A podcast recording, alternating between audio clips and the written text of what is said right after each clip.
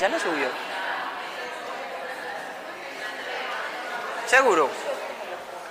Bueno. Buenas noches. ¿Cómo están? Ah.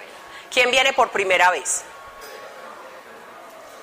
Listo, bienvenidos. Si están aquí es porque una persona que los ama mucho los trajo. Venir aquí, hola. Venir aquí, no, venir aquí no. Cualquier persona que quiera contribuir a que tú tengas una experiencia personal con el amor de Dios, te aseguro que es una persona que te ama profundamente. Porque tener una experiencia personal con el amor de Dios es lo más sanador, liberador que uno puede experimentar. Bueno, entonces para las personas que están aquí por primera vez y para todos los que de pronto tengan alguna duda al respecto, eh, nosotros no somos una secta, no somos otra religión nueva que salió. Nosotros somos un grupo interdenominacional, quiere decir, nosotros no vinimos a enseñar doctrina, ni a inscribir personas en una religión nueva, diferente, para armar un grupito élite y hacernos los importantes. Nosotros lo que queremos compartir con ustedes es lo que Dios ha hecho en nuestra vida cuando comenzamos a tener una relación personal con Él. Porque es Él el que hace. No somos las personas que nos paramos aquí, no es el salón, aunque el salón es hermoso, muy bien decorado, pero no, no es eso. Es cuando vos tomas la decisión de creerle a Dios y de empezar a tener esa relación personal con Él, que se abre como una puerta gigantesca por donde lo único que va a pasar son bendiciones para tu vida. Bendiciones para tu vida. Entonces, los que nos paramos aquí, las personas que hacen los procesos de sanación de corazón, el objetivo que tienen es simplemente tomarte de la mano y decir, venga, venga, yo le presento a un Dios cercano, a un Dios que sana, a un Dios que ama, a un Dios que acompaña. Venga, yo se lo presento. Y hablamos dentro de un tiempo a ver si no te cambió la vida. Eso es lo que nosotros hacemos. No es nada extraño, no es nada rebuscado, no estamos buscando lavarte el cerebro. Y esa es una de las cosas que hacemos y una de las actividades que, pues, una de las maneras de como traer a nuestra realidad ese Dios que a veces a pesar de haber practicado una religión desde pequeños, no lo tenemos cercano. No, el Dios está en la iglesia. Dios se enoja si yo no voy a misa. Es muchas veces la concepción que tenemos desde pequeños porque es lo que le dicen a uno en la casa. Usted quiere que le vaya bien en el colegio, entonces no se enoje conmigo cuando le diga el domingo que vamos para misa. Pues, ah, bueno. Entonces a veces nos quedamos ahí, pero esta es la oportunidad de no quedarnos ahí, de conocer al Dios cercano, al Dios que se interesa en nosotros. Y entonces una manera que tenemos de hacerlo muy práctica, muy real, de ponerle a Dios ahí al pie suyo, es contando lo que Dios, nuestra historia de amor con Dios. Porque eso es lo que pasa cuando usted le comienza a creer a Dios. Empieza la mejor y más completa y sin fin y sin rupturas de corazón y sin tusas y sin cachos historia de amor. Es la única historia de amor que es perfecta. Es la que se vive con Dios. Él no te va a dejar. Él no te va a engañar. Él no te va a cambiar por otra o por otro. Él nunca te va a dejar sola. Él te va a querer cuando estás enferma, cuando estás gordita, cuando estás flaquita, cuando estás sin plata en el bolsillo. Cuando te sentís muy poquita cosa, Él siempre te va a amar. Entonces eso es lo que hoy quiero compartir con ustedes. Mi historia de amor con Dios, que continúa, es una historia que nunca termina, porque Él es amor y nunca nos deja de amar. Bueno, mi nombre es Paola, para los que no me conocen. Y no tengo nada especial. Soy una mujer común y corriente que se equivoca, que peca, que se enoja. Una mujer de carne y hueso normal. Lo que ha hecho extraordinaria mi vida ha sido Dios en mi vida. Entonces, a ver por dónde empiezo. Yo vengo de una familia católica tradicional normal, de misa todos los domingos, normal. una niñez más bien como plaguita, hice, yo me pongo a mirar para atrás y yo chiquita era una cosa seria. Varias veces le pegué sustos a mi mamá. Pero a los 12 años de edad pasó algo que partió como la historia. Uy, aquí se oye muy bacano, ¿cierto? Con eco. Pasó una cosa muy que partió pues como la historia de mi vida en dos, y es que cuando yo cumplo 12 años, mi papá muere más o menos, yo los cumplo el, 2, el 8 de octubre y él se muere al 22 de octubre. Aparentemente un hombre muy sano, solo tenía 43 años de vida, pero mi papá era alcohólico, era un borracho querendón pues no me puedo quejar de que alguna vez vi una escena de violencia en mi casa contra mi mamá o nosotros, jamás. Era un borracho querendón y llorón. De ahí yo que soy tan llorona también. Entonces, llegamos a la conclusión después de los años y después de que Dios lo va formando a uno y sanando de muchas cosas, que mi papá era depresivo. Mi papá lloraba y bebía, lloraba y bebía, lloraba y bebía, digo, bebía y lloraba, bueno, en cualquier orden. Y entonces a él le dio hepatitis en cualquier momento de su vida y él nunca se cuidó. Le dijeron no vuelva a beber, cambie sus hábitos alimenticios. él siguió con su vida normal y rapidito nos dejó. ¿Qué pasa en ese momento? Somos tres hermanos, mi hermana tenía 15, yo 12 y mi hermanito tenía 5 años, apenas iba a cumplir 6 en noviembre, era un niño. Cuando mi papá muere, algo pasa en mí y es que yo comienzo a pensar, o sea, llegó un pensamiento a mi mente. Ay, mi papá se murió. Mi mamá se quedó sola con tres hijos. Entonces yo llegué a la conclusión de que no, yo me tengo que manejar muy bien para que mi mamá no se tenga que preocupar, porque ella ya tiene muchas razones para estar preocupada. Entonces yo no quiero ser otra razón para que mi mamá se preocupe. Entonces yo comencé a portarme muy bien, a diferencia de como había sido chiquita, que había sido muy planita tomé esa determinación, no fue una persona aquí en el mundo que me lo dijera, no, ese pensamiento llegó a mi mente y yo lo acepté como una verdad y comencé a comportarme conforme a eso. ¿Qué pasó conmigo? Entonces dejé de ser, pues, de, de ser como yo. Comencé a ser como lo que se espera que yo fuera para no generar problemas. Entonces no pedía permisos para salir, nada. Yo era estudio, casa, estudio, casa, estudio, casa. Y eso comenzó a generar en mí una tristeza, una tristeza, una tristeza. Ahí calladito era como una malecita que iba creciendo en mí. Y así transcurrió mi adolescencia, una adolescencia muy solitaria, con amiguitas del colegio, pero ya por fuera del colegio nada, porque yo estaba era en la casa así. Llegó la época de universidad y comenzaron a presentarse en mí llantos nocturnos. Yo lloraba de noche. Yo me sentía triste por las noches. Yo no sabía por qué, simplemente me sentía triste y lloraba.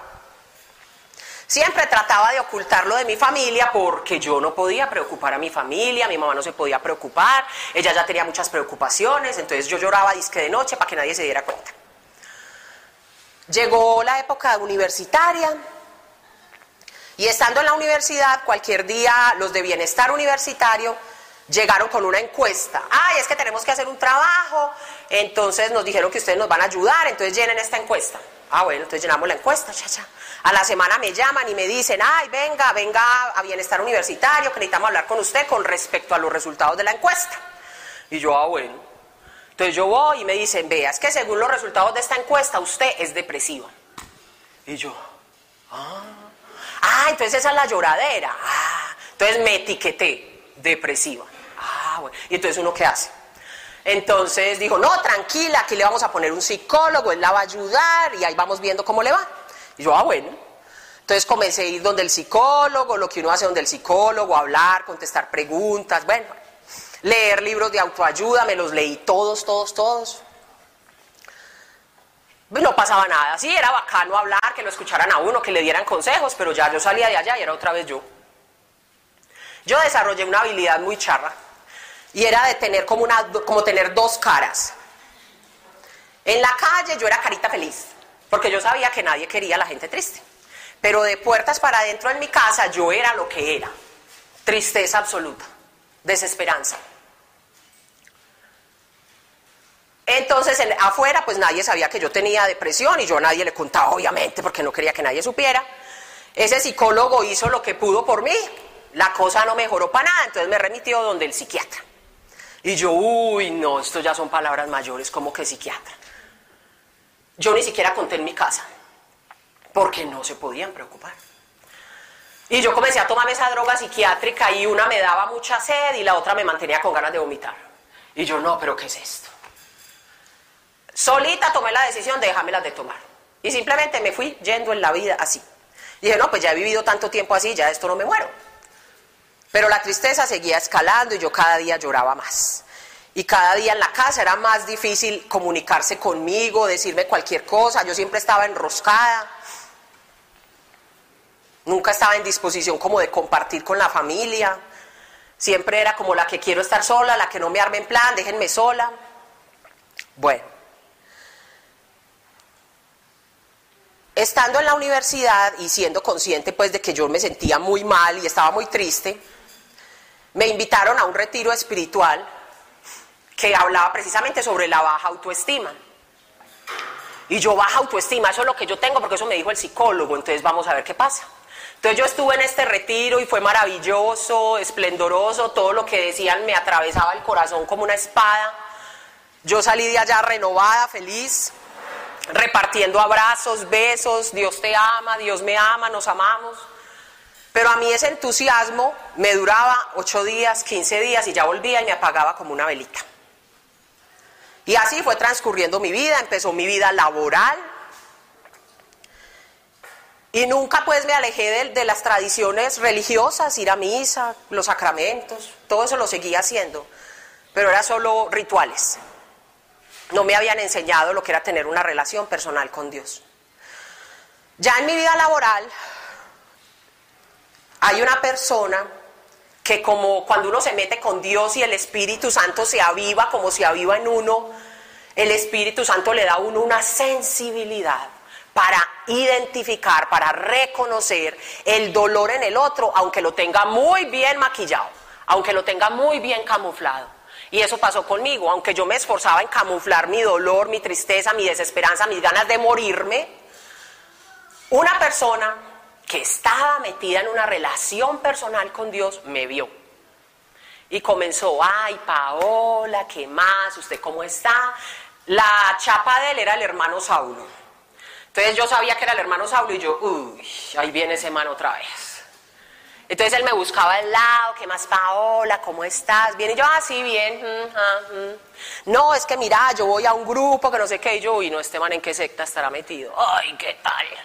El hombre me insistía, yo siempre, no, tengo mucho que hacer, no, es que yo trabajo mucho, estoy muy cansada el fin de semana, no, fresco otro día. Le saqué el cuerpo todo lo que más pude. Pero mi proceso de tristeza no paraba. Cada día la idea de me quiero morir, de me quiero morir, de me quiero morir, iba tomando más fuerza. Los fines de semana eran lo peor. Yo el domingo me pasaba todo el día acostada, solamente me levantaba cuando me daba hambre, me volvía a acostar y le decía a Dios, Dios, yo me quiero dormir y nunca despertar. Por favor, hágame ese favor. Evidentemente no lo hizo, pero así eran todos los domingos. Muchachos, si a mí me daba una cosa, los lunes, los domingos tipo 6, 7 de la noche, uy, yo no sé eso cómo se llama, pero era un taco aquí en el pecho, en el estómago, yo era fruncida y yo, ya va a empezar otra semana, ya tengo que vivir otra semana más. Era una cosa horrible, que solamente una persona con depresión sabe de lo que le estoy hablando. Es una sensación horrible. Yo me acuerdo y... Y eso era horrible y entonces yo decía, bueno, a ver, no tengo el valor, falsamente uno piensa en el mundo que para uno suicidarse tiene que ser muy valiente, no tengo el valor de quitarme la vida. Que yo pensaba, tomo matarratas, se me cae el pelo, quién sabe qué me pasa y no me muero, no, qué horror. Tirarme de un lugar y donde quede cuadraplégica y no me muera, no y cortarme las venas, ay no, yo los cuchillos, no, no. Entonces yo era, bueno, entonces yo qué voy a hacer. No soy capaz de suicidarme, Dios no me quiere llevar con él, entonces yo qué voy a hacer. Llamé al hermano Saulo. Ay, hola, ¿qué más? Sí, es que usted una vez me habló de un grupo, entonces pues, o sea, podemos ir. Sí, claro, y él así súper feliz, como yo creo que nos ha pasado a muchos aquí cuando invitamos a alguien y después de un año nos dice sí. El hombre no cabía de la alegría. Sí, no, vea, eso es los martes por la noche, venga, vamos. Y yo, ah, bueno, pero usted va a estar allá. Sí, claro, Paola, claro, yo estoy allá para acompañarle. Y yo, ah, bueno, llego yo allá. En esa época era la Fundación Vida en Excelencia y se reunían en el Dan Carton. Y entonces yo, ah, yo llegué allá. Cuando no lo veía por ninguna parte, eso así lleno de gente. Y yo, ay, ¿dónde está? ¿Dónde está? ¿Dónde está? Lo llamé. Ay, Paola, se me presentó un problema, yo no voy a poder ir. No, le dije hasta de que se iba a morir. Y yo, pero yo aquí sola, yo no conozco a nadie, ¿usted por qué me hace esto? Bueno, le tiré el teléfono. Y, yo, bueno, pero ya estoy aquí, ya me quedo, porque si me voy, entonces no me lo quito de encima. En cambio, si me quedo, ya puedo decir, listo, sí, no sirvió para nada, chao. Entonces me quedé. Me acuerdo que ese día se paró un hombre a dar su testimonio. Y yo lo escuchaba y yo, esto no tiene nada que ver conmigo, yo qué estoy haciendo aquí, qué pérdida de tiempo. Si ve, ah, eh, ah". yo renegaba y renegaba, y yo era una persona divertidísima. Bueno. Y entonces yo ahí renegando, renegando, echando madres. Él me llamaba y yo, ¡ah, qué va, hombre, no me llames! Bueno, cuando al final dicen, bueno, quien quiera que oren personalmente por él, por favor pase al frente. Y yo dejaba que todo el mundo pasara y yo, ay, ¿qué hago? No, pues sí, hay que hacer todo, todo lo completo, completo, para que él después no me diga, no, es que vea, no le sirvió porque no hizo esto, no le sirvió porque no hizo aquello. No, todo, completo, hasta el fondo, listo, hágale pues. Entonces yo esperé y casi me quedé de últimas y pasé a que oraran por mí. Muchachos, yo no me acuerdo de las palabras exactas que esa mujer, una mujer común y corriente, tomó mis manos y oró por mí. Yo no me acuerdo de las palabras exactas, muchachos. Pero lo que me dijo me puso a llorar 45 minutos. Yo sé, lo que yo recuerdo es que yo sé que era exactamente las palabras que yo añoraba escuchar. Algo así como eres preciosa, eres valiosa, yo no lo recuerdo. Pero muchachos, yo nunca había llorado tanto como ese día. Y no era el llanto de mis noches enroscada en la cama deseándome morirme, no. Era un llanto diferente. Esas lágrimas venían de otro lugar, pero no paraban y no paraban. Me dieron agua, me sentaron, me pararon, no, casi me traen un médico y yo no paraba de llorar. Ya se fue todo el mundo y qué bueno, es que ya nos tenemos que ir. Y yo, bueno, me monté en el carro a seguir llorando en el parqueadero. Y yo, ¿qué es esto? Entonces llamé al hermano Saulo. ¿Usted qué me hizo? Y entonces él ahí mismo dijo, Paola, ¿por qué? ¿Qué pasó? Y llevo 45 minutos llorando. ¿Y cómo se siente? Y yo, rara. Eso es el toque del Espíritu Santo, muchachos. Un toque, el toque, pues, el toque. El todo caso fue, yo ese día pues llegué a mi casa con esos ojos así, entonces yo tratando de que nadie me viera esta mañana, me acosté. Y yo esa noche así como, ¿a mí qué me pasó? Pero ¿qué me pasó? Pero qué tan bueno. Era una paz que yo no recuerdo haber experimentado nunca, nunca, nunca, nunca. Era una paz que no Y yo era así como, como drogada. Claro, pues que nunca me había drogado diferente a la droga de la, valga la canción. Bueno. Y al otro día por la mañana yo era así. En mi casa yo creo que se pegaron el susto de sus vidas, porque muchachos, literalmente yo les digo, yo era como un muerto viviente. Así todo el día. Eh, eh, y salía. Yo creo que todos en la casa decían, ay, gracias a Dios consiguió trabajo. Yo no me comunicaba, yo, yo solo tenía dolor, yo solo tenía rabia, yo solo tenía tristeza, yo solo me quería morir. Yo no me imagino, o sea, yo digo, ¿y yo cómo me vería? Yo me imagino así como gris, como, como, como, un, yo no sé, como un zombie, los zombies son como grises. Yo me imagino así, yo los zombies sí existen. Yo fui un zombie por muchos años, porque yo no estaba viva, yo estaba mal enterrada yo no estaba viva. Entonces, cuando eso, entonces fue como una inyección de vida. Ese, ese toque del Espíritu Santo fue una inyección de vida. Yo el otro día era así, es que yo sentía que yo brillaba. Entonces en mi casa, ay Paola, pero qué tan bueno, ¿y usted qué fue lo que hizo ayer? No, yo fui a un grupo de Dios y llegó el domingo, la prueba de fuego, el peor día. Y yo me levanté por la mañana y yo, ay, yo no puedo perder todo el día en la cama, qué día tan lindo, voy a salir a caminar. Y entonces en mi casa ya todo el mundo, Dios mío, ¿qué es esto? Entonces ellos se reunían los martes, los viernes era el grupo juvenil y los domingos clase de Biblia. Me metía todo. Entonces yo iba martes, viernes, domingo, martes, viernes, domingo y así. Y entonces mi mamá ya dijo, no, aquí qué miedo. Mi hija, yo la puedo acompañar a una de esas reuniones. Y yo, sí, mami, vamos. Entonces la llevé y ella dijo, ah, no, esto no tiene nada de malo. Bueno, nos enseñaron a orar por las personas, yo oraba por todo el mundo. Ay, tengo un problema, ¿me deja orar por usted? Ay, me deja orar por usted. A todo, todo, todo. Mi hermanito cuenta en el testimonio un día una borrachera horrible que se pegó, llegó inclusive aporreado a la casa. Y al otro día el guayabo moral y físico era insoportable. Y yo, ¿puedo orar por usted? Yo por todo oraba, por todo, por todo, por todo, por todo. Era un gozo, era una felicidad, era una llenura, era una esperanza, era, era algo que yo no había conocido. Yo no lo conocía y lo empecé a conocer ahí. Y fue una historia muy, muy, muy hermosa, fue un primer amor, fue un primer amor perfecto. Yo lo único que hice fue recibir y recibir y recibir y recibir. Entonces cuando uno está así recibiendo, recibiendo, recibiendo, está muy contento. Pero resulta que en la relación con Dios para recibir cada día más hay que soltar cosas. Porque cuando uno está aferrado a cosas, no caben las bendiciones de Dios. Entonces, ¿qué pasaba con mi rayón de la depresión? Yo no me quería, yo no me aceptaba, me sentía fea, no sentía que fuera valiosa. Y entonces, no sé por qué loca idea se me ocurrió que yo me iba a sentir bien conmigo misma, que yo iba a ser aceptable y que yo iba a ser valiosa el día que un hombre viniera y me dijera, me dijera, me dijera, eres preciosa, eres valiosa. Ya, para mí esa era la solución. Ese rayón estaba ahí. Y a pesar de que estaba experimentando todo ese amor de Dios, ese rayón seguía así y yo eso no lo soltaba. Yo decía, ay, bueno, ya empecé con Dios, bueno, entonces cuando era que llega el príncipe azul. Yo no le soltaba mi parte afectiva. ¿Por qué les digo esto, muchachos? Cuando uno empieza la relación, y les voy a hacer un favor muy grande, les voy a contar este secreto, para que no pierdan mucho tiempo, ni cometan los errores que yo cometí. Cuando ustedes empiecen ese enamoramiento con Dios, muchachos, entreguense como dice la canción, entrégate sin condiciones. Así es. Usted se entrega así y a usted se le compone la vida.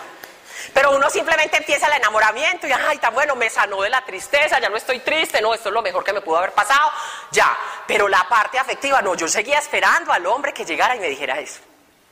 Entonces lo seguía esperando y lo, estaba con Dios, pero seguía esperando al hombre.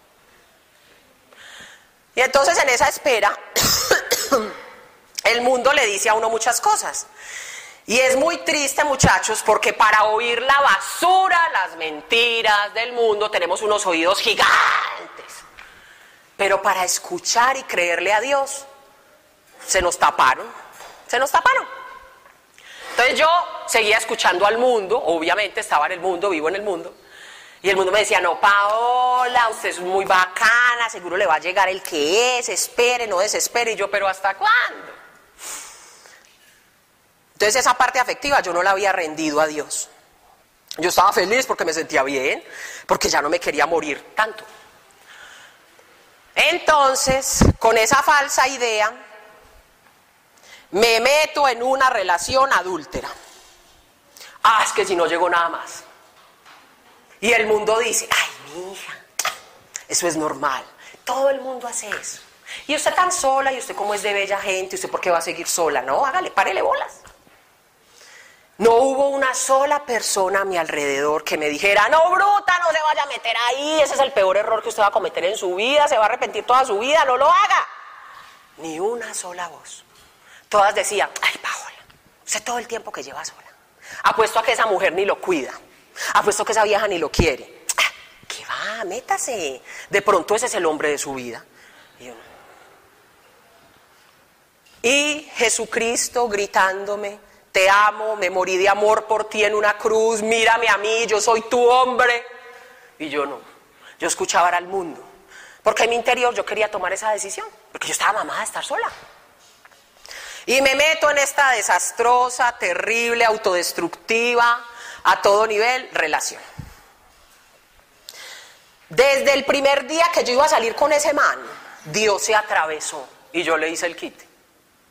¿Sabe cómo se atravesó ese día que yo acepté por primera vez salir con ese man? El hermano Saulo me llamó a invitarme al grupo juvenil y yo le dije no. A mí eso nunca se me olvida. Que es la terrible primera, perversa, mala decisión que tomé. Ahí me enredé. Él me dijo ese día que salimos la primera vez todas las palabras hermosas que yo soñara que me dijeran. Entonces ya no había nada más que pensar. Este es el hombre. Oíste, pero es que está comprometido. Algún defecto tenía que tener. Y ahí me pegué la embarrada de la vida. Lo único que hice fue sufrir, me enfermé físicamente, sufrí, sufrí, sufrí, sufrí, sufrí, sufrí, sufrí, sufrí. Fue lo único que hice. Y desarrollé una dependencia. Muchachos, no solo existen las dependencias a las drogas psicoactivas. Uno puede generar una dependencia a una persona cuando tiene el paquete de rayones que yo traía. Entonces, gracias a mis rayones y a mi capacidad de tomar malas decisiones, desarrollé ahí una dependencia. Yo lo buscaba, le rogaba, le mendigaba, me arrastraba, perdí toda mi dignidad, la perdí. Fueron cuatro años entrando y saliendo de esa relación sin poder librarme. Yo le rogaba a Dios, Señor, yo sé que lo que estoy haciendo está mal, porque yo lo sabía, que lo sabía, que lo sabía, es que se cae de su propio peso. Pero yo no soy capaz de salir de aquí, sáqueme usted, porque yo no voy a ser capaz. Y esa oración la hice muchas veces. Pues cada vez que lo llamaba y él me decía no, porque cuando me decía así yo no oraba nada.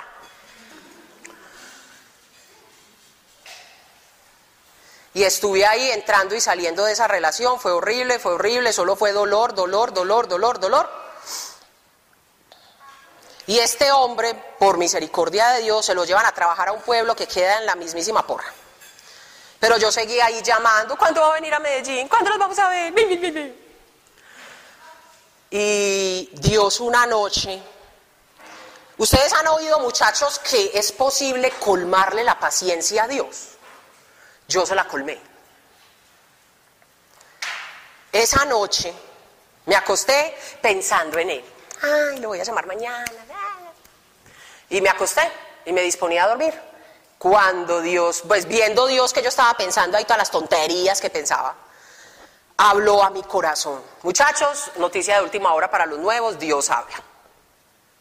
Te puede hablar audiblemente, te puede hablar al corazón, te puede hablar a través de otras personas, te habla a través de su palabra, de la Biblia. A mí me habla al corazón. Y esa noche me dijo con una voz muy fuerte, no más. Y yo como que miré alrededor y yo, ¿me estoy enloqueciendo eso fue un grito? Y yo me comencé a sentir así chiquitita, chiquitita, y yo, bueno, Señor, y me acosté con mucho temor, mucho, mucho, mucho temor. Y Dios esa noche hizo un milagro súper, hiper, mega formidable conmigo. Yo lo caricaturizo así. Él metió su mano en mi corazón, arrancó esa persona y en ese vacío él se instaló. Al otro día en la mañana, muchachos, no les miento, no los engaño. Yo estaba así. Ay, tan lindo Dios. O sea, todo ese sentimiento que yo creí que tenía por esa otra persona se volcó hacia Dios. Él llenó todo. Yo no sentí deseos de volver a hablar con esa persona, ni de llamarla, ni de escribirle, ni de verlo, nada, cero. O sea, fue así, como un acto de magia. Uno no debe comparar la magia con los milagros, pero es que yo no sé cómo explicarlo más. Fue así, chacatapum. Yo al otro día por la mañana no pensaba, no alelaba verlo, no lo extrañaba, nada. Yo solo quería saber de Dios. Ay, que me hablen de Dios, música de Dios, vamos para el grupo de Dios, oremos. No, fue una cosa así, una, una traga, pero brava. Y me agarró y me agarró y me agarró y me agarró. Y Dios me hablaba mucho al corazón. Yo me acuerdo, fue después de eso o antes de eso, ya se me perdió el hilo. En todo caso es que un día yo estaba reunida con mi cuñada Mónica, que es de este grupo, un sábado. Ah, no, eso fue después de que me sanó del todo de la depresión. Y ahí empezó, bueno, entonces yo ahí súper bien, súper bien, súper bien. Pero imagínense que tenemos un detalle con Dios y es que Dios es un caballero. Dios no te arrebata las cosas. Dios no se mete en áreas de tu vida que tú no le rindas. Y entonces imagínense que a mí me pasaba una cosa con este rollo de la depresión. Y era que yo sentía que yo tenía razones para estar deprimida. Entonces, de alguna manera estaba sobando ese muerto ahí. Entonces, yo tenía momentos de mucho gozo con Dios y a veces caía. Afortunadamente y por misericordia de Dios, mi hermanito Juan David, ya Dios también le había echado mano, entonces cuando él me veía así en la mala, él iba y me zarandeaba. Pero entonces estaba eso y yo, pero ¿por qué no me alivio del todo? Yo ya no quiero seguir así, ¿por qué no me alivio del todo? Porque yo no había rendido.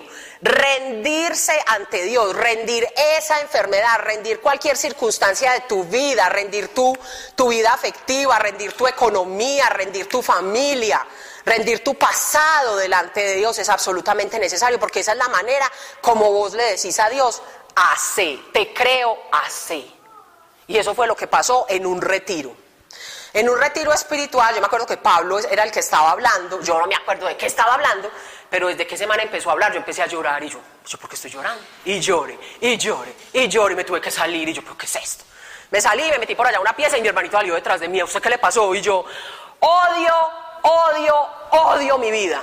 Odio, odio sentirme como me siento. Ya estoy harta, yo no quiero más. Y ese día Dios me sanó del todo de la depresión. Pero del todo, del todo es del todo. Otra vez así, un día una, una y otro día otra. Así, ya, sana, sana, sana, sana, sana. Y después fue que entendí, yo me rendí, o sea, dejé de creer, muchachos, creer que tenemos la razón sobre cualquier aspecto, circunstancia de nuestra vida, nos pone perdedores delante de Dios. Delante de Dios hay que hacer algo que en el mundo nos enseñan que no se hace. Entonces, por eso es tan complejo. Cuando uno se mete en una relación con Dios, muchachos, ¿sabe qué es lo primero que hay que hacer? Desaprender. Vaciarse de toda la basura que traemos de toda una vida de escuchar, de ver, de leer. Y eso cuesta. Porque uno cree, como ha oído eso tantos años, que eso ya hace parte de uno, que esa es la verdad. Y no. Hay que desaprender para realmente ver cómo Dios se glorifica en tu vida. Porque a esas cosas que tú estás muy aferrado, que vos crees que yo sé, es que yo sé que esto funciona así, es que yo sé que cuando esto pase, esto después va a pasar y esto va a pasar. Y cuando usted cree que tiene todo muy organizado, Dios se va a demorar para poder glorificarse en su vida, porque esos son obstáculos, porque usted no le está dejando trabajar. Dios mío, ayúdame, pero no, no se meta aquí. Dios, ayúdame, pero, pero pilas pues que esto lo tengo yo aquí, así. Y entonces somos así. Dios, estoy muy mal, estoy muy triste, pero yo sigo pensando que los hombres todos son iguales o que no sé qué. Entonces es uno luchando con un montón de paradigmas, de ideas que vos tenés ahí, que vos crees que ya hacen parte de vos, pero no, no hacen parte de vos, son solo ideas. Rendir esos pensamientos, rendir las emociones, rendir tu afectividad, rendir tu economía, rendir tu vida familiar, rendir tu cuerpo a Dios. Rendirlo, rendirlo, llevarlo, decirlo, muchachos, Dios nunca va a hacer nada malo cuando vos desnudas tu corazón delante de Él. Dios nunca se va a aprovechar de vos. Dios nunca va a hablar mal de vos. Dios lo único que hace con eso que vos le entregas es bendecirte, es sanarte. Dios no se va a aprovechar, vas que a uno le enseñan en el mundo. Mucho cuidado. No le muestre su flaqueza a nadie porque por ahí lo cogen y vean, lo aprietan. cambio con Dios es todo lo contrario. Basee todo allá, no le dé miedo. La frase más efectiva que uno puede tener con Dios es, ¿sabes qué Dios? Yo no sé nada. No sé nada, no sé nada de mí, no sé nada de la vida, no sé qué es bueno para mí, no sé qué es malo para mí, yo no sé nada, Señor. Vengo a que vos me enseñes. Te entrego todo, ve, ahí está, sucio, mugroso, desordenado, dañado. Ve, ahí se lo entrego todo. Yo no sé nada, Dios, yo no sé nada, haga conmigo lo que quiera. Ay, oigan a esta vieja tan loca. A mí me pasó. Cuando a mí me dijeron la primera vez, usted le debe decir a Dios, Señor, yo quiero que en mi vida se haga tu voluntad. Y yo, entonces yo iba en el carro practicando y yo, Señor, yo quiero que en mi vida se haga tu... Muchachos, yo sentía como una mano aquí apretando. Tu... Bueno, mañana vuelvo y ensayo. Porque da miedo. Da miedo. Porque uno dice, hey, este man con qué irá a salir. Y donde lo que él quiere no me guste y entonces. Es pura ignorancia, muchachos. Somos unos ignorantes y eso también lo tenemos que reconocer delante de Dios. Soy ignorante. Muchachos, pongámoslo en perspectiva. ¿Cómo es posible que dudemos del amor de un ser que no dudó, siendo Dios todopoderoso, omnipotente, omnisciente, convertirse en un ser humano y morirse por cada uno de nosotros? ¿Cómo pueden pensar, cómo se nos puede pasar por la mente siquiera un momento que ese ser no quiere, no conoce y no hace por cada uno de nosotros lo que es mejor para cada uno de nosotros. Es absurdo. O sea, es que ya hizo lo más, más, más, más, más.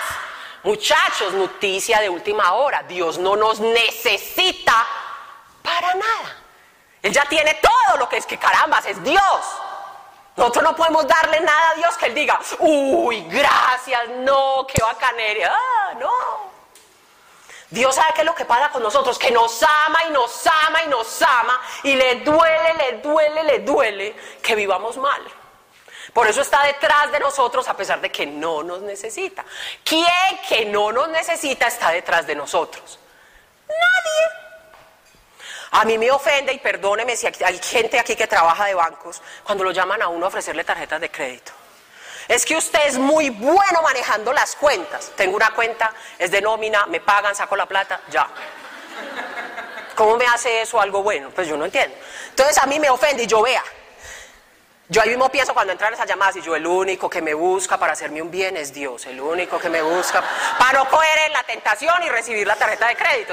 Porque es que le pintan a uno pajaritos de oro y eso no, y bueno. Y yo el único que lo persigue a uno para hacerle el bien es Dios, es Dios, es Dios. Entonces, muchachos, es pura ignorancia, o sea, el no rendirnos a Dios, tirarnos en plancha, dejarnos caer sabiendo que nos va a parar, es simplemente producto de nuestra ignorancia, de nuestra desconfianza, de no conocer la palabra de Dios. Ahí dice claramente en la palabra de Dios lo que Dios, siendo Dios, hizo por nosotros. Se volvió hombre y murió en una cruz de la peor manera posible, como solo morían los más terribles delincuentes de la época. Él no le hizo mal a nadie, mientras él estuvo sobre la tierra se la pasó haciendo el bien y más sin embargo escogió, decidió, asumió una muerte en cruz aterradora para que cada uno de nosotros viviera una vida digna Dios me devolvió a mí la dignidad que yo regalé con ese man. Me la devolvió. Me hizo sentir realmente preciosa, me hizo sentir realmente valiosa. Ya no era como cuando lo leían los libros de autoayuda que le ponen a uno a hacer el ejercicio. Delante del espejo repite todas las mañanas, soy preciosa, soy valiosa. Yo lo repetía y lloraba, y lloraba, porque yo decía, no, sí, cómo no, Pero cuando Dios lo revela a tu corazón, ya te pueden decir fea, zarrapastrosa y uno, dígale a Jesús eso, vaya. Muchachos, a mí eso nadie me lo quita, nadie. Nada más en estos días pasó algo, iba en el carro con tres personas, dos hombres atrás y una amiga al lado, y comenzaron a molestar y a decir bobadas. Y entonces comenzaron a decir, ay, ve, somos dos parejas, sin plan para nada. ¡Qué emoción! Entonces comenzaron a molestar entre ellos. ¿Usted a quién escoge? Y los dos escogieron a la otra mujer. La antigua Paola si hubiera rasgado las vestiduras, cae en depresión profunda y, se tira del edificio Colter. Cuando yo escuché ese comentario, eso los baja pata también es una buena posibilidad. Pero entonces, cuando yo oí ese comentario, yo me reí. Y fue una risa sincera. Y yo me miraba para adentro y yo, no hay dolor. Porque es que mi valía, lo preciosa que yo soy, lo escribió con sangre Jesucristo en mi corazón. Y eso es un tatuaje, muchachos, que no se borra. Esa verdad, cuando es revelada al corazón de uno, muchachos, nadie, nadie, ni siquiera la persona más cercana, mejor dicho, es que su propio esposo le puede decir, usted no vale la pena. Pero después de que Jesucristo lo escribió en el corazón de uno, muchachos, a uno no se lo quita nadie. Y yo se los digo, yo ese día en el carro me reí y yo después me iba pensando y yo miércoles, a mí estos manes me dicen eso antes de que Dios me sane yo me suicido. Yo me suicido porque a mí todo lo que me decían, ay sí, usted tan blanca, ay sí, usted cómo habla de duro, ay sí. Yo todo lo mío lo quería cambiar. Y para eso que uno se encuentra gente tan ociosa que no tiene nada bueno que decir, sino lo malo. Pero Dios, muchachos, eso es un regalo gigante cuando Él te revela lo precioso y valioso que sos. Y somos todos aquí. No era yo, no soy yo, son todos, son todos, somos todos, son todas las personas que están allá afuera haciéndose cirugías, matándose de hambre, pasando seis horas en un gimnasio para lograr aceptarse y nunca lo van a lograr. Eso es revelación de Dios para su corazón. Dios es el único que lo puede escribir y para usted es la última verdad. No hay otra. No se cambia por nada. Y eso, vos te aferras a eso y vos vas es para adelante. A vos nada te frena de ahí en adelante. Entonces, esa es mi historia de amor con Dios. ¿Cómo voy de tiempo? Bueno. Esperen que ya me emocioné y me acaloré. Entonces, cuando vino esa sanidad después del retiro, estaba yo reunida con mi hermana, y es que con mi hermana, con mi cuñada Mónica en Oviedo, estaba sentadas ahí, la, la, la. cuando Mónica va diciendo, ay Dios mío, no tengo quien vaya a la reunión del sábado en la ceja, y el Espíritu Santo ahí mismo, de su testimonio yo. Otra vez comienzo a mirar a quién le están hablando. Paola de su testimonio y yo, bueno Moni, me tengo que ir, chao. Y arranco en el carro y el Espíritu Santo, mi hija, lo agarra uno y olvídese. De su testimonio, de su testimonio. Yo, bueno, sí, ya lo voy a. Mónica, yo puedo ir el sábado a la ceja a dar el testimonio. Y después de ese día nunca pude parar de hablar. Ese día di el testimonio allá. Mi primera vez dando el testimonio fue muy hermoso, un respaldo del Espíritu. Me han dicho, yo sé que al Espíritu Santo, muchachos, vea.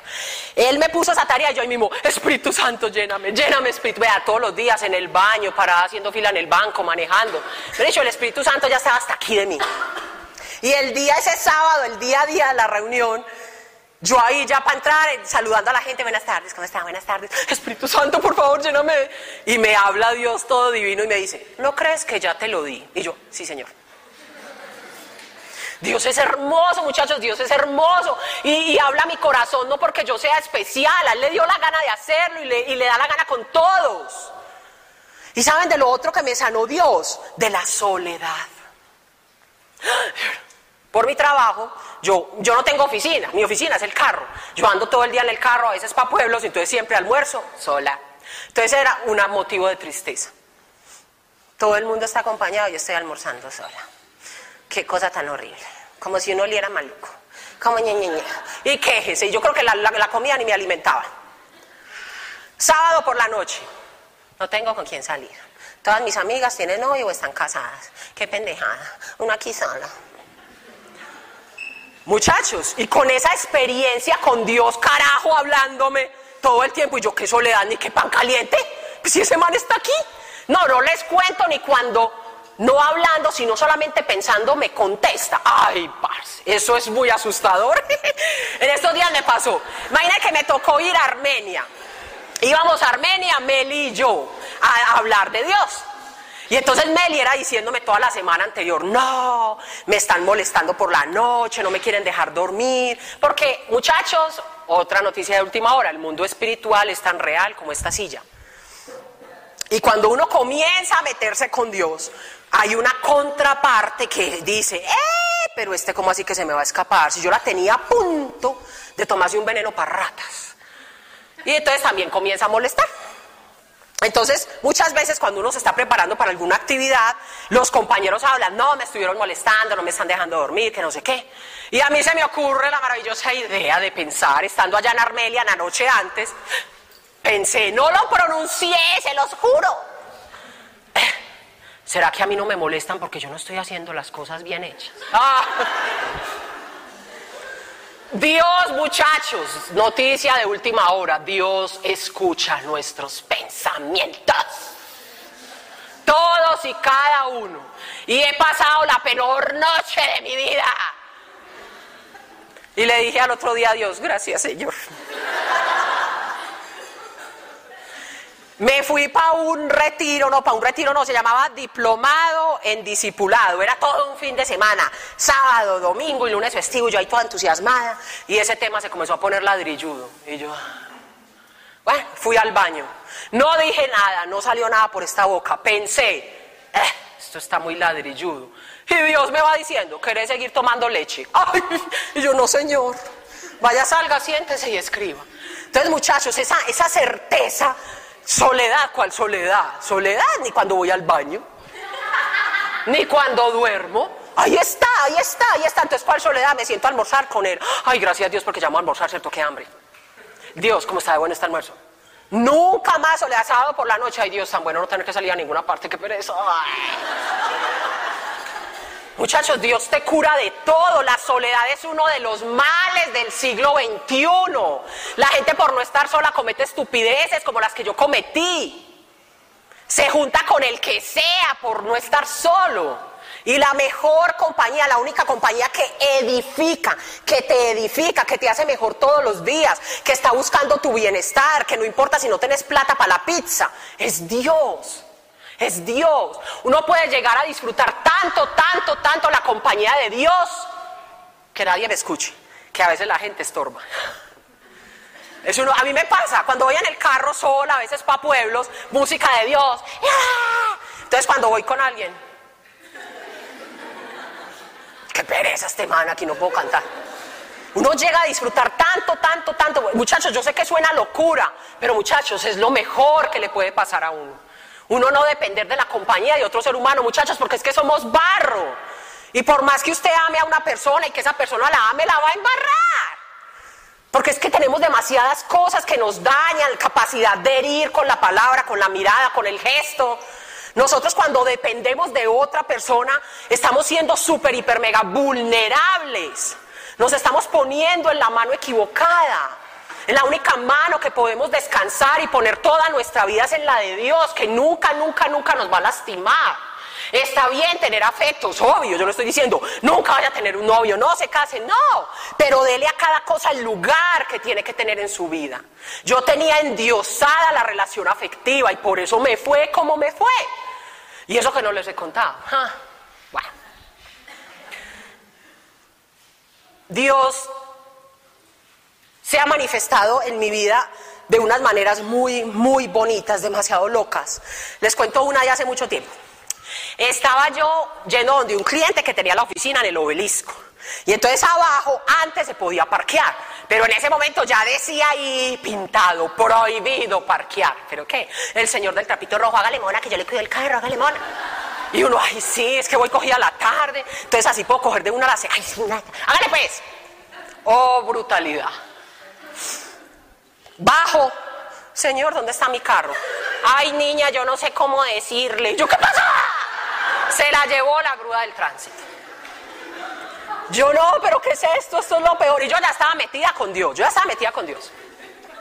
¿Qué es esto? Eso me pasa por brutas y veo. Bueno, afortunadamente tenía una amiga ese día con carro y me ayudó a hacer todas las vueltas. Estando en el tránsito de Medellín sentada esperando a que me dijeran cuánto me valía la vuelta, yo le dije a Dios, ay Dios, que esto no valiera nada. ¿Ustedes se acuerdan de Sara y Abraham? Cuando, cuando los ángeles le dicen a Sara, en un año vendré y tendré un hijo, y ella, así tal cual hice yo, tal cual. Cuando me llaman, bueno, yo no sé quién, entonces yo me paro ahí, ¿qué? ¿Ve? ¿Cuánto es? Nada. Y yo, ¿cómo así que nada? ¿Ves que no, usted qué fue lo que pasó? Y yo, pues yo parqué en un lugar prohibido. El guarda escribió carro abandonado y eso no tiene costo. Yo salí de ahí y yo, Dios mío, ay Dios mío, yo no vuelvo a no, no vuelvo a cometer ninguna infracción, gracias señora. Y yo, yo sí le creo, pero con infracciones de tránsito me ha pasado ya varias cosas. Y entonces, muchachos, si ves que con Dios es por gracia, yo me merecía pagar ese parte full, porque es que ahí estaba eso grande pintado. No, y míreme en esta, no, qué vergüenza. Qué vergüenza, pero lo tengo que contar. Ustedes se han pillado cuando van para Occidente que pusieron unas cámaras de, ¿cierto?, de fotomulta. Bueno, cuando recién las pusieron por allá en julio del 2016, yo las empecé a ver que las estaban montando, entonces yo andaba normal. Entonces yo así pues que me las sé todas, iba. Cuando yo vi que es que yo me di cuenta, yo que soy tan sabia, que me las sé todas, yo me di cuenta que para que la cámara esté funcionando usted ve el bombillito rojo. Si el bombillito rojo no lo ve es que eso no lo han prendido. Y a los 15 días otra vez. Febrero 2017, dos informes con 15 días de diferencia. ¡Ah! Y como no me avisaron a tiempo, me tocaba pagarlos full. Y como el carro es de la empresa, en la empresa se dieron cuenta. Y en la empresa me dijeron, los paga ya o ya. Yo allá en esa fila del Premium Plaza llorando. Esto es muy injusto. A mí, ¿por qué me pasan estas cosas? Yo soy tu hija. Y Dios me va diciendo, ¿y por qué no obedeció? Y yo, y ahí sí ya comencé a llorar y yo, Dios, perdóneme, qué vergüenza con usted. Y llore, y llore, y llore. Y se experimenté, muchachos, muchachos, uno no puede engañar a Dios. Otro dato importante. Dios ve nuestros corazones como a través, de, a través de un cristal perfectamente limpio. Y yo experimenté en ese momento culpa, arrepentimiento y yo, Señor, estoy siendo una mala mayordoma. Porque el dinero que me das a administrar me lo estoy gastando pagando comparendos. Eso no se hace. Yo experimenté en ese momento mucho, mucho arrepentimiento genuino, genuino, genuino. Listo. Empezó todo ese proceso, ya no podía hacer curso, pagué todo eso, ta, ta, ta. Entonces la gente me decía, Pau, pero eso se puede pelear porque es que ellos no te informaron a tiempo. Y yo, ay, pero eso debe ser más complicado. ¿No está el gato? Ah, no. El gato me ayudó. Entonces yo lo llamé y yo, gato, imagínate que me pasó este. Ay, Paola, pues si usted quiere, haga alguna cosa, pero yo no conozco a nadie que le hayan devuelto la plata. Y yo, ay, ¿qué hago? Dios, yo quiero recuperar esa plata porque esa plata es suya. Gato, ¿y usted cómo me puede ayudar? Vea, si quiere yo le mando un documento que yo redacté para otra persona, mire a ver si usted le mete sus datos y mire a ver. Ay, comienzo y yo, ah, pues la peor diligencia es la que no se hace, dice mi mamá.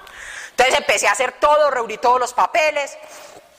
¿Y cómo es que voy a, que todo, ese, todo ese proceso de averiguar cosas y de averiguar cosas, estaba la dirección a donde tenía que mandar el informe, era correcta. Entonces había sido un error de digitación. Y yo, ¿Mm? Ah, y escribí todo eso. Pasaron tres meses. Y a los tres meses yo fui a averiguar qué había pasado. Me reintegraron el 100% de la plata. Yo solo le estaba pidiendo a Dios, Señor, que me den el chance de pagar solo la mitad, porque es que me negaron ese chance. Me la devolvieron toda íntriga. Toda, toda, toda. Y a la gente a mí me decía, a la gente no le devuelven plata, Paula. O sea, antes de uno pagar, uno pelea, pero después de pagar, y Dios otra vez. Y yo, ay no, qué vergüenza con Dios. Ahora sí, esta es la última. Y no fue la última. Pero es que esta sí está justificada. Yo estaba recogiendo un paquete afuera de la terminal del norte y el lugar donde uno recoge los paquetes estaba destruido porque lo estaban reconstruyendo. Entonces yo me paré en un lugar donde decía prohibido, pero yo no me bajé del carro, yo me quedé ahí. Y un viejito apareció. Voy y le reclamo el paquete mono. Y yo, ay, sí, por favor, hágame ese favor. Cuando estaba ahí volteo y ahí estaba parado un tránsito así. Y yo, ahí mismo muchacha empecé a llorar, ya, y yo, ay, otra vez, no, yo no tengo arreglo.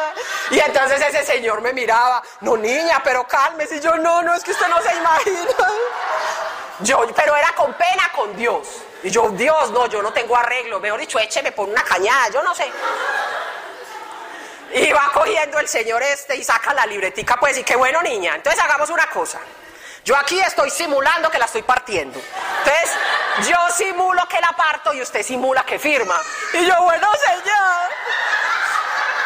Cuando yo le voy diciendo, miren, esta fue la parte parisanos, ericémonos. Señor, mi Dios le pague. ¿Y saben qué me contestó? Un guarda de tránsito. Jesús ya pagó. Vea, yo. Y ahí se con más ganas.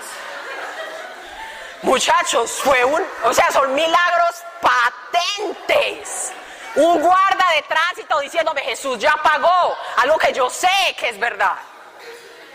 Fue demasiado hermoso, fue, fue espeluznante. Pero no me aprendan a mí. No, yo no soy un buen ejemplo, no, no, no. Cuando Dios les haga el primer milagro, no la vuelvan a embarrar. Pues, no, tienten a Dios. Bueno. Dios, muchachos, está para hacer esos super milagros que te parten la vida en dos y está para los pequeños milagros de la cotidianidad de esta vida, porque tenemos que seguir viviendo en este mundo con los trancones, los compañeros de trabajo aburridores, los jefes montadores. Muchachos, Dios no nos va a sacar del mundo. Dios va a hacer que vivir en ese mundo con todos esos problemas sea llevadero. Entonces Dios está para el super milagro, para sanar un cáncer, para resucitar un muerto, para sanar una depresión, para sacar a una persona del alcoholismo, de la drogadicción, si puede, si quiere y lo hace. Y está para las pequeñeces. Vean, les cuento esto. En diciembre, a ver, desde mitad del año pasado cambié de jefe, ya es una jefa. Y yo a esta muchacha le cargaba como agüita en la boca. Y de jefa allá, entonces yo era como, yo era prevenida, todo lo que me decía, yo qué, por qué. Ah, y yo le decía, Dios, Dios, sana mi relación con mi jefa, pero es que... Entonces, miren, miren Dios cómo dice, bueno, ¿me la va a entregar o va a seguir renegando? Ay, bueno, Señor. Y entonces en diciembre, una compañerita mía que tengo que es así, ¡bah! que explota, teníamos un, grupo en el WhatsApp, el WhatsApp es muy peligroso. Teníamos un grupo en el WhatsApp donde estábamos todos los que somos subordinados de ella. Y esta compañera, y nosotros aquí los de Antioquia tenemos otro grupito de WhatsApp. Y entonces esta compañerita que tenía mucha rabia, escribió, y yo no me fijé en qué grupo escribió, algo. Y yo le contesté sin fijarme. Muchachos, cuando yo vi en qué grupo contesté, vea. Yo me morí ese día un poquito, se los aseguro. Vea, taquicardia, yo sentía el corazón aquí en las orejas. Y yo, y me llama mi jefe y yo no, la hora de llegar. Sí, señora, sí, señora, me equivoqué, yo no vi, sí, señora, sí, señora, ya colgué yo ya. Estoy muerta, vea, me quedó doliendo el cuello, yo quedé enferma, yo quedé enferma y yo, yo ya esperaba lo peor y yo ya, este, el mundo se acabó, se derrumbó. Eh, cuando el Espíritu Santo me recordó, a ver, entonces el Dios que usted tiene, ¿como para qué le sirve?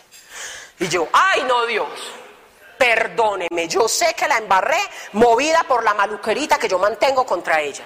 Me cegué y la embarré, Señor. Ay, pero por favor, devuélveme la paz. Yo no soy capaz de seguir así. Y tenía que seguir trabajando.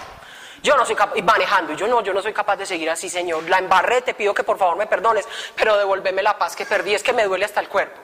Muchachos, cinco minutos después yo estaba así.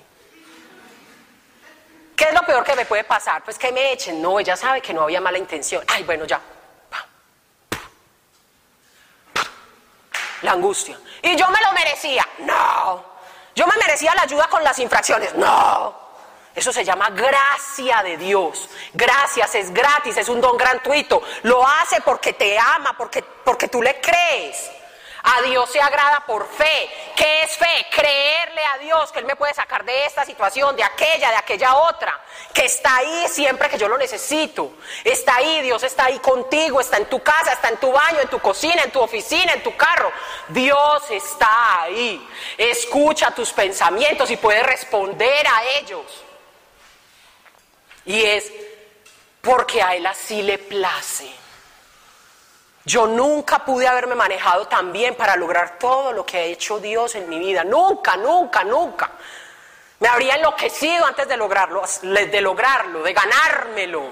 Pero con Dios no se trata de ganárselo, con Dios se trata de creerme que yo puedo y yo hago. Es sencillo y difícil a la vez, porque como les dije, hay que desaprender. Y desaprender duele y cuesta. Y es una lucha interna, es una lucha con tus conocimientos y entre más conocimientos tengamos, más difícil es. Porque está todo eso ahí como con esas raíces tan fuertes y uno ya decidió que esa es la verdad.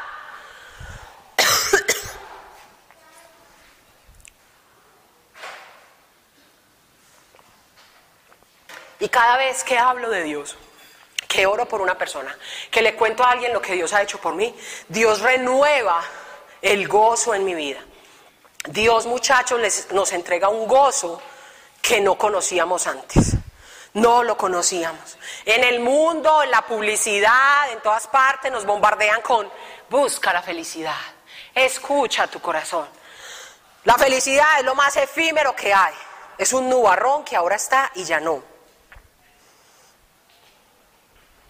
Dios lo que nos ofrece es algo que va mucho más allá, se llama plenitud. Y la plenitud la da Dios, viene de Dios y no cambia a pesar de tus circunstancias. Entonces yo no te puedo asegurar, métase con Dios y sus problemas se evaporan. No, Dios decide qué hace. ¿Por qué? Él conoce nuestro corazón y en la palabra de Dios hay una frase que dice, el corazón del hombre es perverso y engañoso. Mi consejo es, nunca escuchen a su corazón. ¿Cómo así?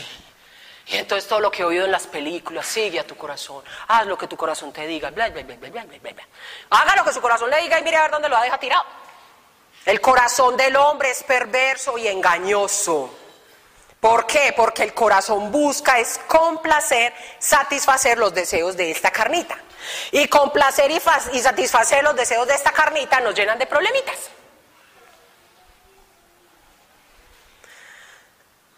En noviembre la gracia de Dios otra vez actuando en mi vida. Yo no sé si ustedes han escuchado que cuando a una mujer la están engañando, el consejo que le da todo el mundo es, yo conozco una señora en San Javier. Ah, eso es una belleza. Esa señora donde mete la mano, mi hija ya compone lo que sea.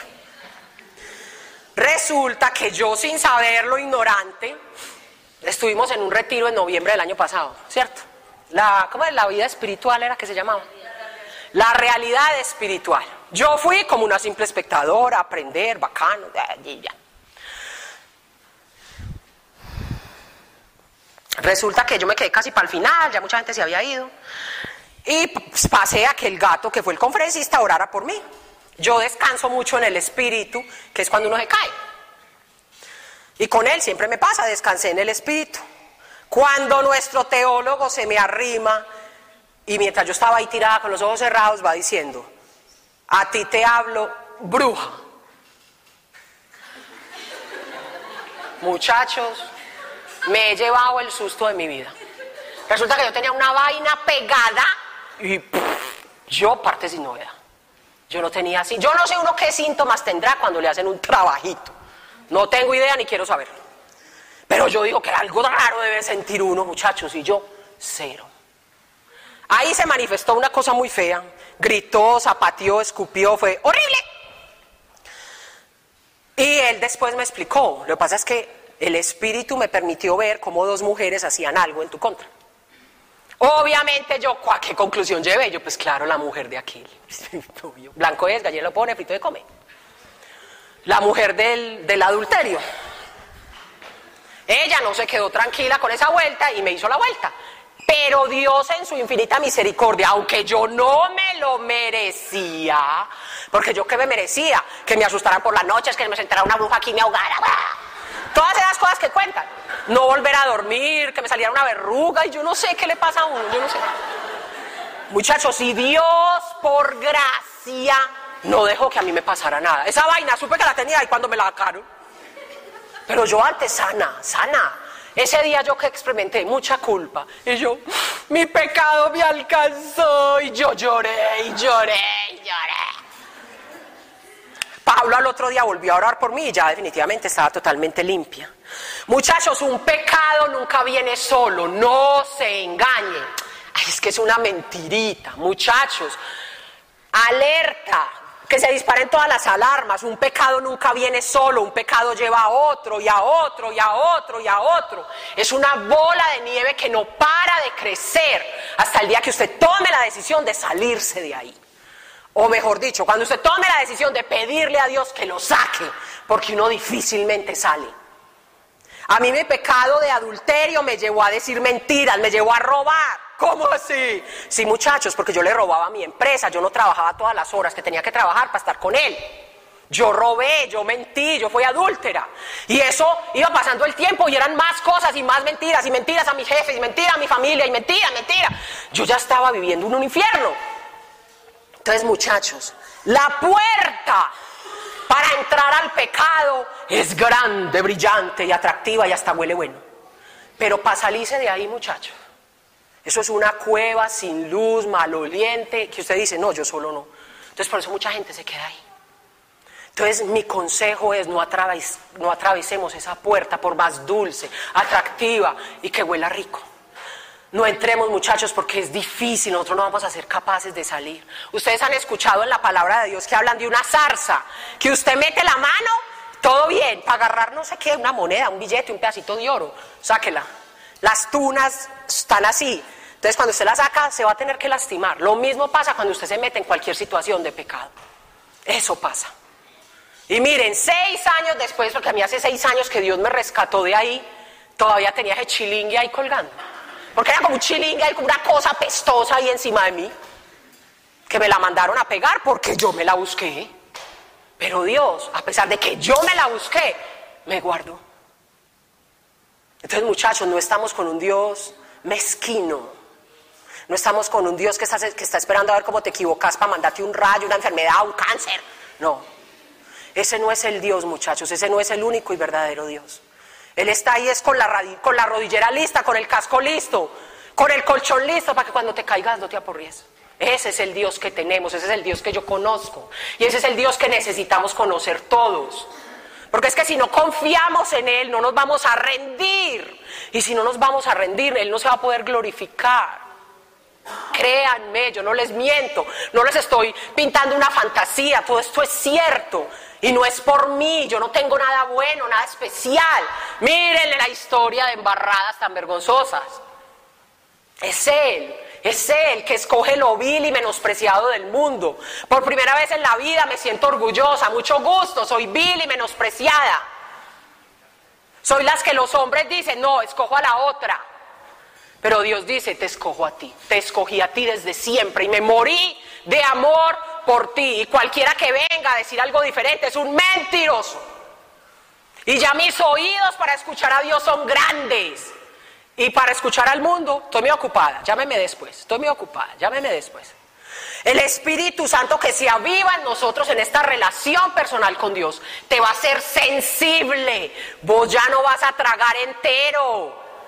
No como tragaba antes, usted ya no traga entero, usted dice, eh, con lo que Dios a mí me ha enseñado, a mí esto no me cuadra. Esto aquí no es conmigo, chao pescado.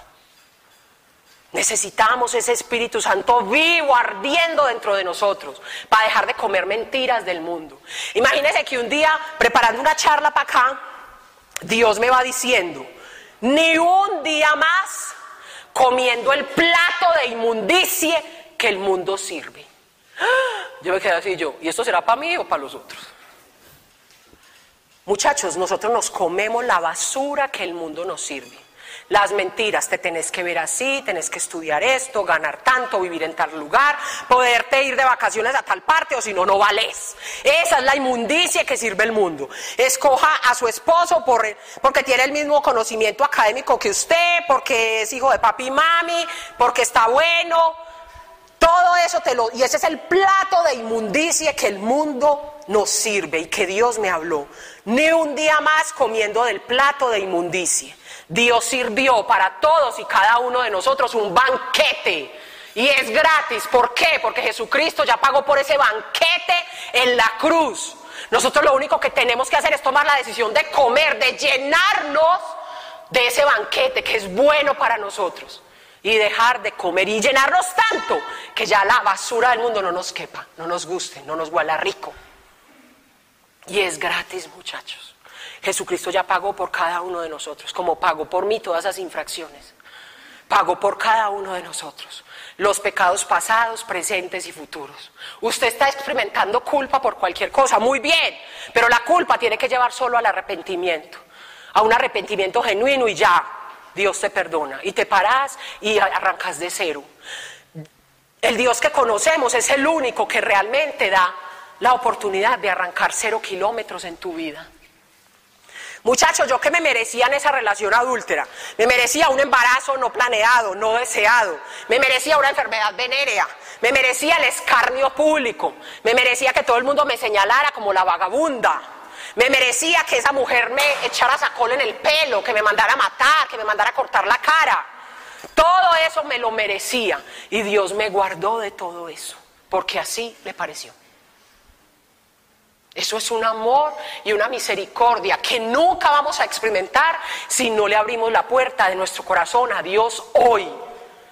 Nunca lo vamos a experimentar. Ay, no, pero yo tengo un esposo muy bueno, sí, perfecto, pero nunca vas a experimentar la misericordia, el amor, el perdón como lo da Dios, si no le abrís tu corazón a Dios, si no te rendís delante de Él. Yo no les estoy pidiendo que se rindan delante de un hijo de vecina, delante de un futbolista, delante de un cantante.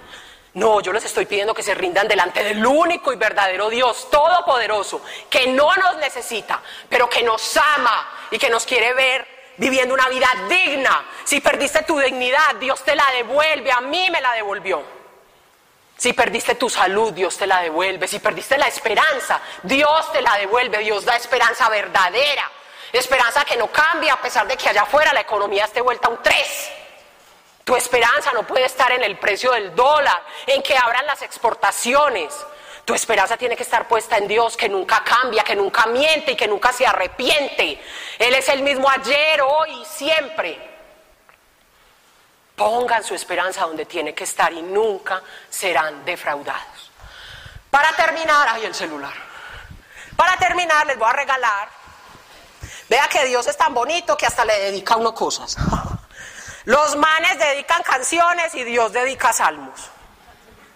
Un día que estaba en Andes, amaneciendo, porque me toca amanecer en los pueblos, y ya me iba a dormir, Dios habló a mi corazón y me dijo, Salmo 40. Y yo, ¿Salmo 40?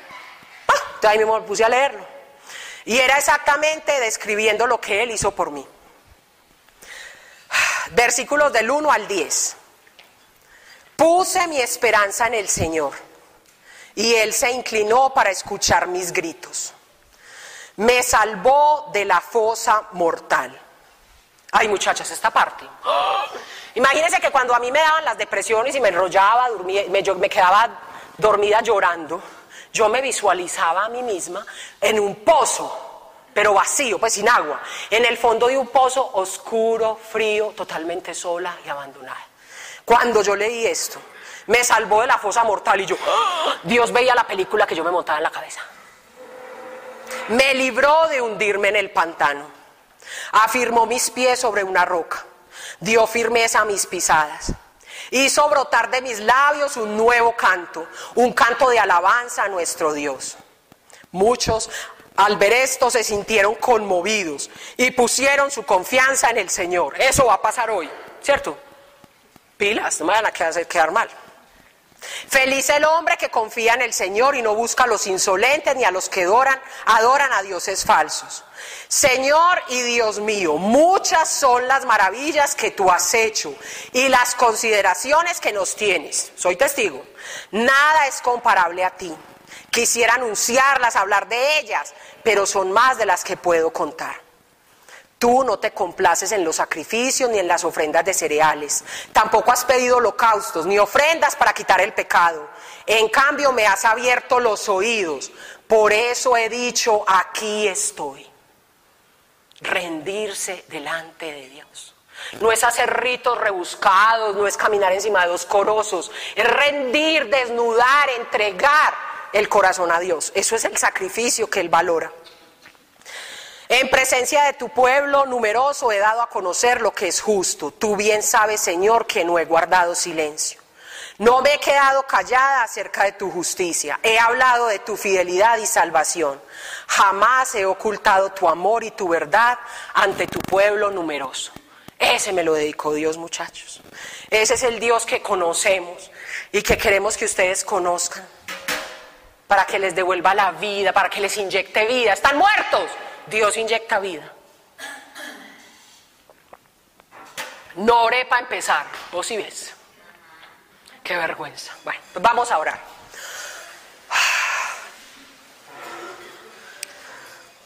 Papito Dios, gracias. Gracias Señor por permitirme ser testigo de tu generosísimo amor, de tu misericordia que no conoce límites.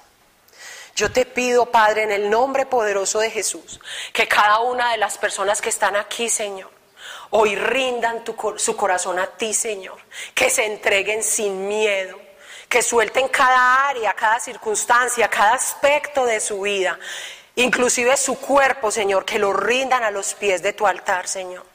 Que hoy reciban la convicción en su corazón de que tú solo los quieres bendecir, tú solo los quieres sanar, tú solo los quieres liberar, tú solo quieres devolverles la dignidad, tú quieres inyectarles vida, Señor, tú quieres inyectarles vida, Señor, para que no sigan como zombies por la tierra, Padre.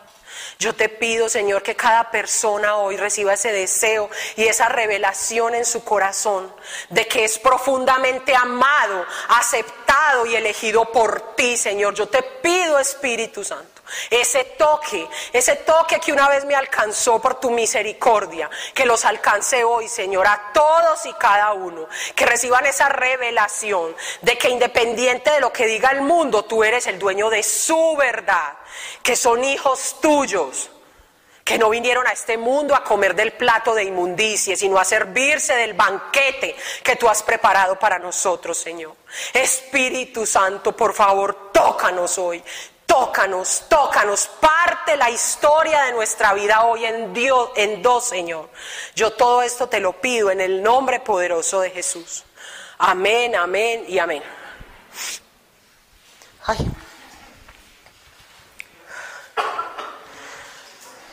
He sudado.